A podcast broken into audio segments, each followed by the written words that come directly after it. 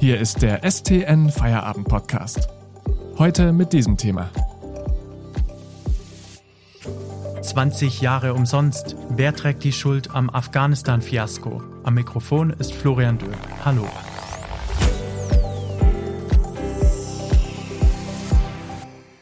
Zwanzig Jahre lang haben die westlichen Länder um die USA und Deutschland versucht, für Frieden in Afghanistan zu sorgen. Vergeblich. Seit dem Anfang Mai die westlichen Truppen aus Afghanistan nach und nach abgezogen wurden, übernahmen die radikal-islamischen Taliban in hohem Tempo innerhalb weniger Wochen die Macht. Jetzt wurden auch die afghanische Hauptstadt Kabul und der Präsidentenpalast erobert. Und Präsident Ashraf Ghani hat mitgeteilt, die Taliban haben gesiegt. Er selbst ist ins Ausland geflohen. Warum hat sich die afghanische Armee nicht gewehrt? Warum hat Deutschland seine Ortskräfte nicht rechtzeitig geschützt? Und was bedeutet dieser Sieg der Taliban für die Zukunft? Darüber spreche ich heute mit unserem Politikredakteur Christopher Ziedler, der uns aus Berlin zugeschaltet ist. Hallo. Hallo. Herr Ziedler, wie lässt sich die aktuelle Lage in Afghanistan beschreiben? Also ich kann von heute Mittag äh, berichten, da hat das Auswärtige Amt die Journalisten äh, versucht, über den äh, aktuellen Stand ähm, in Kabul zu informieren.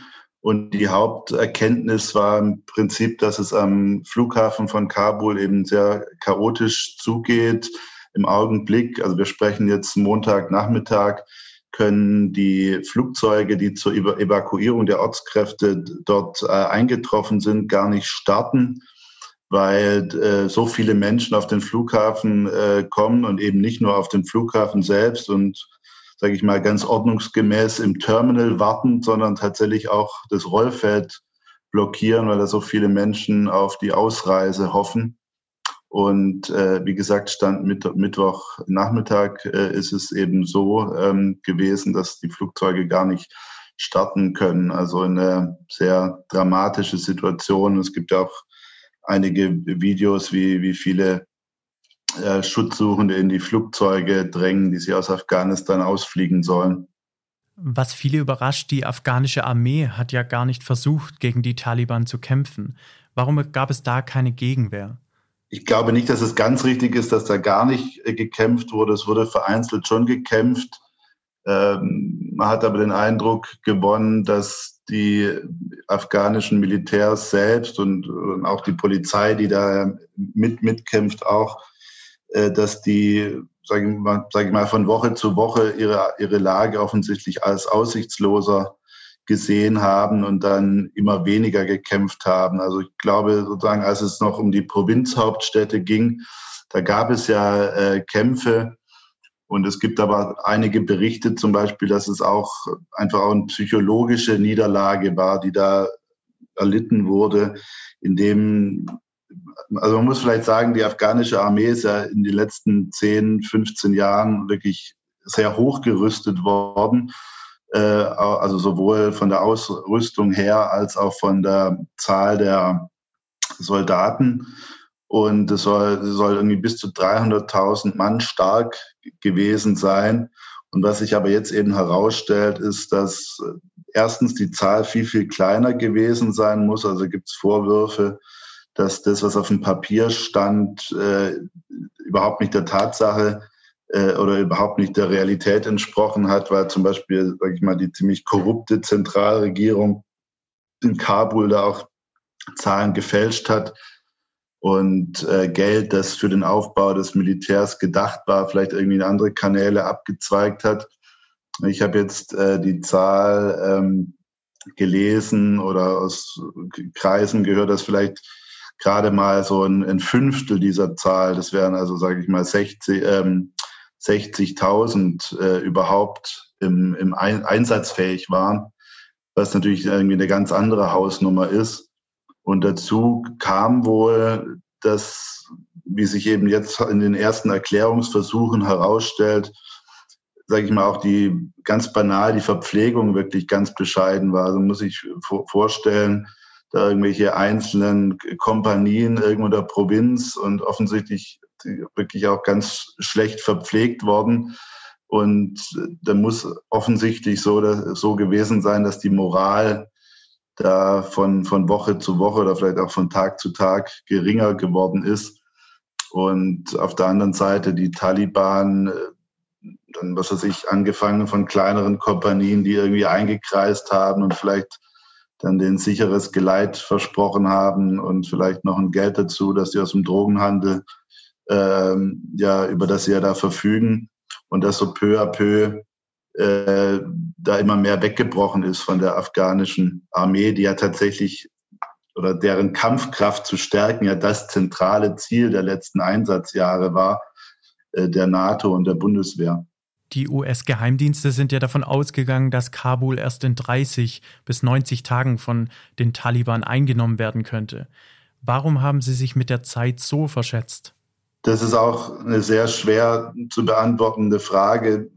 Es drängt sich ja dann tatsächlich der Zweifel auf, ob der Westen, wenn ich das mal so verkürzt sagen darf, Afghanistan überhaupt verstanden hat in all den Jahren, die man da äh, jetzt dort gewesen ist. Also das eine ist ja, dass die Geheimdienste überhaupt gewarnt haben vor dieser Situation.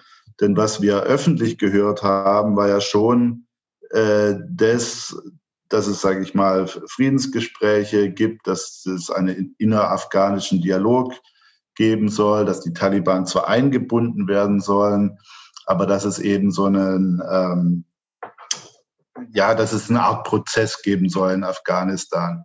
Und da ist ja die Warnung davor, dass Kabul überhaupt eingenommen werden könnte in den nächsten ein, zwei Monaten, ja schon nochmal eine sehr viel weitgehendere äh, Geschichte und dass die Politik da so erbärmlich schwach drauf reagiert hat und zögerlich, ist natürlich an sich schon mal ein großes äh, Problem und ein großes Versagen. Ich muss sagen, warum das, warum dann die, die Geheimdienste auch sozusagen das Tempo nochmal deutlich äh, unterschätzt haben, mit dem die Taliban da zuschlagen werden, da kann ich jetzt im Augenblick nicht, nicht, nicht viel dazu sagen. Ich könnte mir vorstellen, dass es eben auch eine gewisse, ja, ein gewisses Problem ist, wenn man halt dann auch irgendwie Ansprechpartner in der afghanischen Regierung hat. Ich habe ja schon gesagt, da wurde selbst offenbar einiges auch geschönt an der, an der Widerstandskraft des, des, ähm, des bisherigen Af äh, afghanischen Staates, sage ich mal. Vielleicht wollten die sich auch nicht die Blöße geben, zu, denen zuzugeben, wie schwach die äh, Armee mittlerweile vielleicht schon ist. Aber das ist jetzt nur äh, spekuliert. Genaue Erkenntnisse darüber habe ich leider nicht.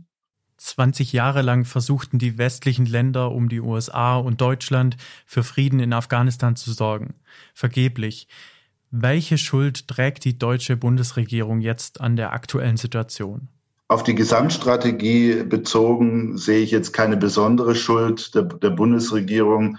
Die USA sind und bleiben die Führungsnation in der NATO und die Hauptentscheidung äh, so überstürzt aus Afghanistan zu äh, abzuziehen, wurde von, äh, vom früheren US-Präsidenten Donald Trump eingeleitet. Joe Biden, sein Nachfolger, hat dann den Fehler gemacht, nur minimale Korrekturen an diesem Zeitplan vorzunehmen, obwohl absehbar war, dass die Taliban sich möglicherweise nicht an irgendwelche oder an die Zusagen halten könnten, die im Laufe dieses Prozesses auch gemacht wurden der ganz große Fehler aktuell ist sicherlich der, dass man, ich meine, wir reden seit Frühjahr über diesen, ähm, über diesen Abzug ganz konkret. Dann wurde es ein bisschen, ähm, ein bisschen länger noch und, und im Mai, Juni war dann wirklich sozusagen endgültig äh, Schluss.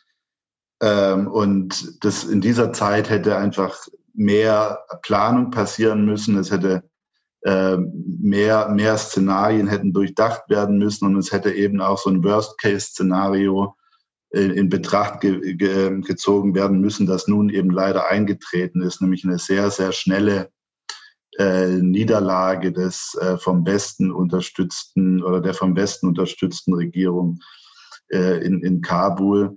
Und das ist offensichtlich äh, nicht passiert. Man dachte, man hätte mehr Zeit. Und man sieht eben jetzt an der Lage am, am, am Flughafen in Kabul, dass man jetzt ganz überstürzt so viele Leute eben, wie es noch geht, äh, versucht zu retten, was natürlich äh, löblich ist. Und man muss auch natürlich den Bundeswehrsoldaten, die da jetzt hinfliegen, alles Gute wünschen und auch hoffen, dass sie möglichst viele da noch äh, rausholen können, derer, die, äh, die sie da unterstützt haben in den, in den, letzten, in den letzten Jahren. Aber trotzdem ist es halt so eine Hauruck-Aktion, die offensichtlich in allergrößter Eile ähm, eben äh, durchgeführt werden muss und eben sie konnte eben ganz offensichtlich nicht auf einen Plan zurückgegriffen werden, den es eigentlich hätte natürlich geben müssen. In den Bevölkerungen der westlichen Ländern gab es ja auch nicht gerade großen Zuspruch für den Afghanistan-Krieg. Liegt darin auch eine der Ursachen für dieses Fiasko? Ja, absolut. Also ich meine, der Donald Trump äh, hat ja, habe ich ja gerade gesagt, hat diese Entscheidung eingeleitet und hat sich dabei gestützt auf einen überwältigenden Wählerwillen in den USA. Äh, und auch Joe Biden hat sich dem ja letztlich gefügt. Der Rat der Militärs war ein anderer. Die haben, ge, die haben unisono gesagt, wir müssen das, das muss äh, planvoller, langsamer vonstatten gehen.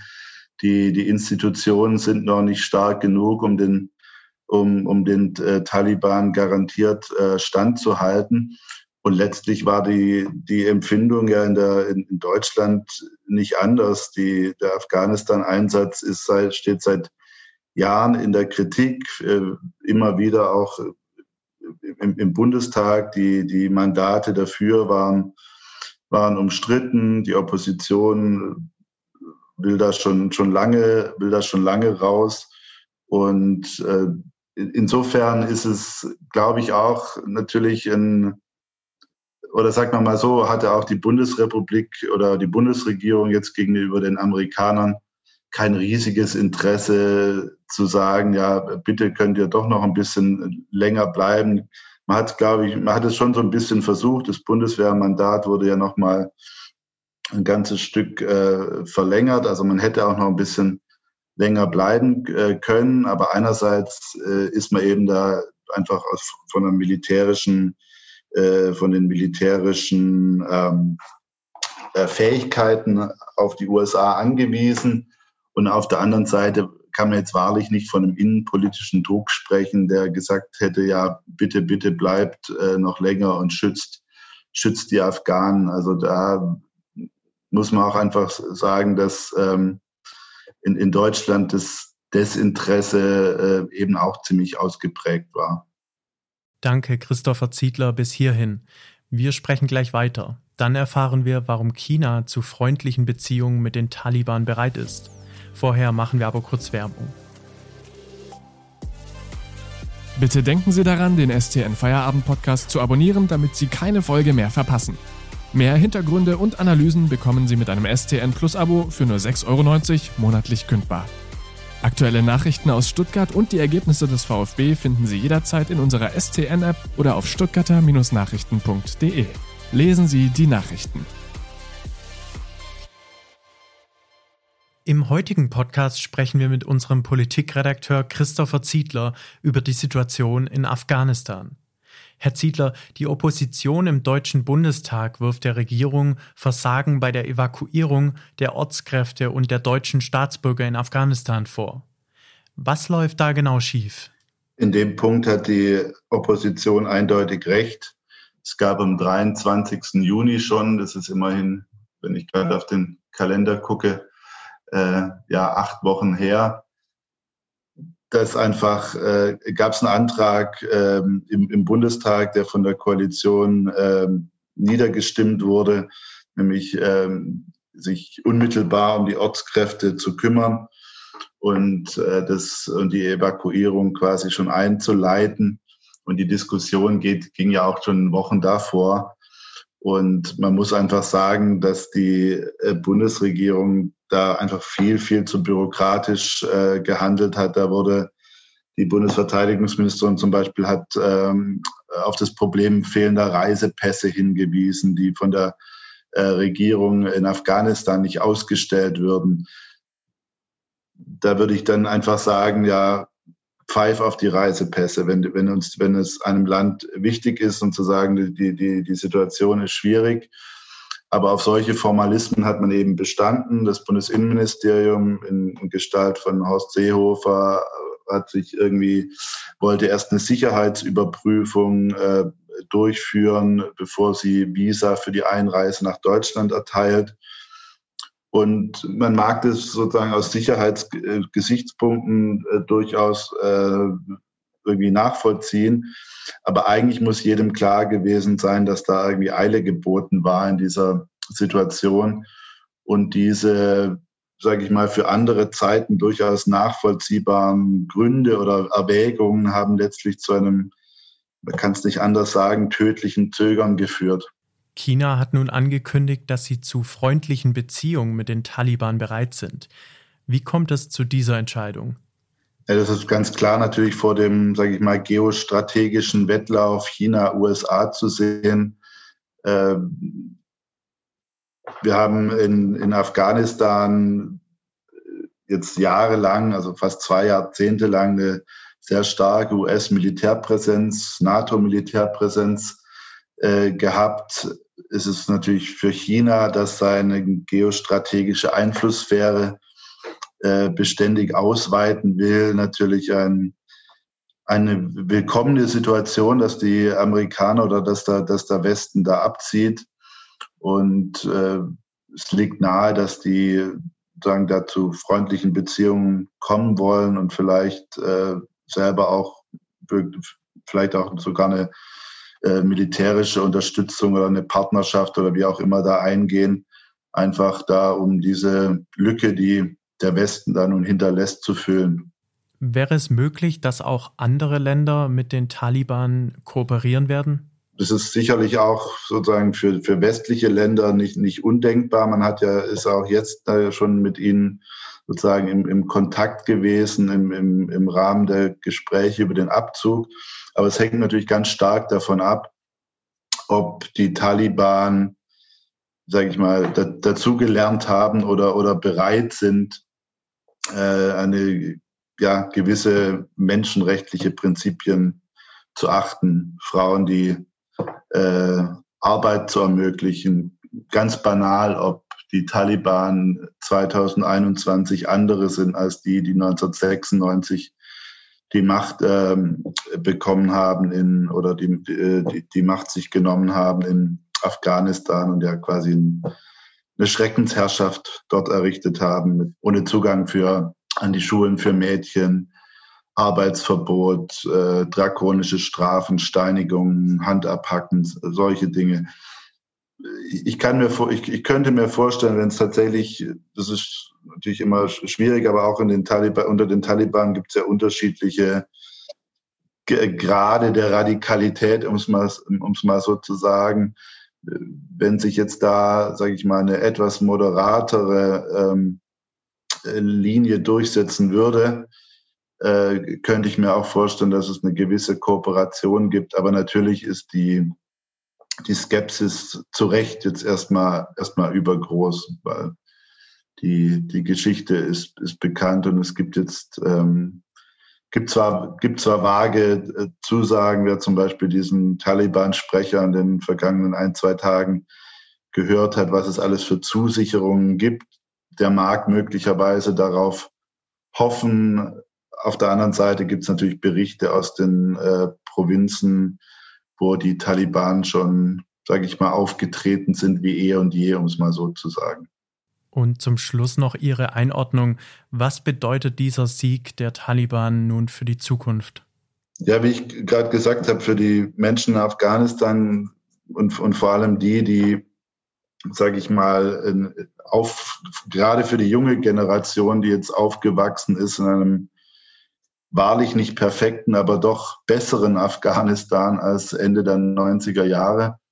Äh, für die wird es jetzt natürlich, geht es jetzt erstmal wirklich ums, einerseits ums Überleben, äh, ganz, so, so traurig das ist und auch vielleicht gibt es eine kleine Hoffnung, dass es, äh, dass so, so, so ein bisschen, ein kleines bisschen von dem Fortschritt, den es gerade in den Städten und äh, gab, vielleicht erhalten wird. Aber das ist wirklich im Augenblick, glaube ich, nicht, nicht, nicht abzusehen, was sich da, was sich da durchsetzen wird.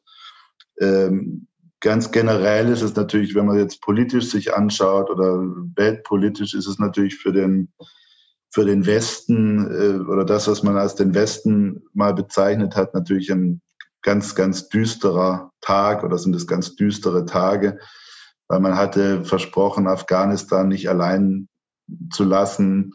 Gerade diese, ja, gerade die jungen Frauen, die sich irgendwie ein neues Leben da erhofft hatten und dass man nicht in der Lage war, das, also diesen Abzug so zu organisieren, dass die eine wirklich reale Chance haben, ist schon sehr, sehr verstörend und wird sich einfach, glaube ich, auch politisch äh, einfach niederschlagen. Also es wird auch, man, man hat ja immer wieder die Debatte über die, die, die Heuchelei und, und die Doppelmoral des Westens. Und wenn man das jetzt sieht, ist es natürlich leider, leider ein, ein, ein Paradebeispiel dafür. Auch der Umgang mit den Ortskräften, dass man sich lieber intern gestritten hat wie die Kesselflicker, anstatt ganz pra pragmatisch äh, äh, Hilfsflüge zu organisieren. Das ist jetzt passiert, aber eben in aller, allerletzter Sekunde und in nicht ausreichendem Ausmaßen. Das sind alles dramatische Entwicklungen, die, äh,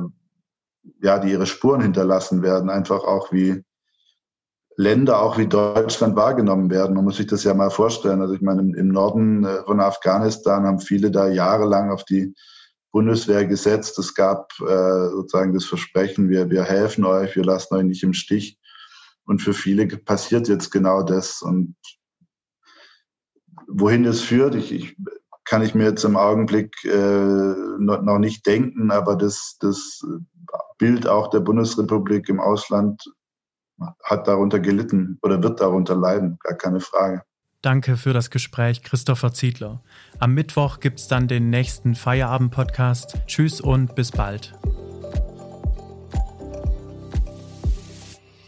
Das war der STN Feierabend-Podcast für heute. Mehr News gibt's im Netz unter stuttgarter-nachrichten.de.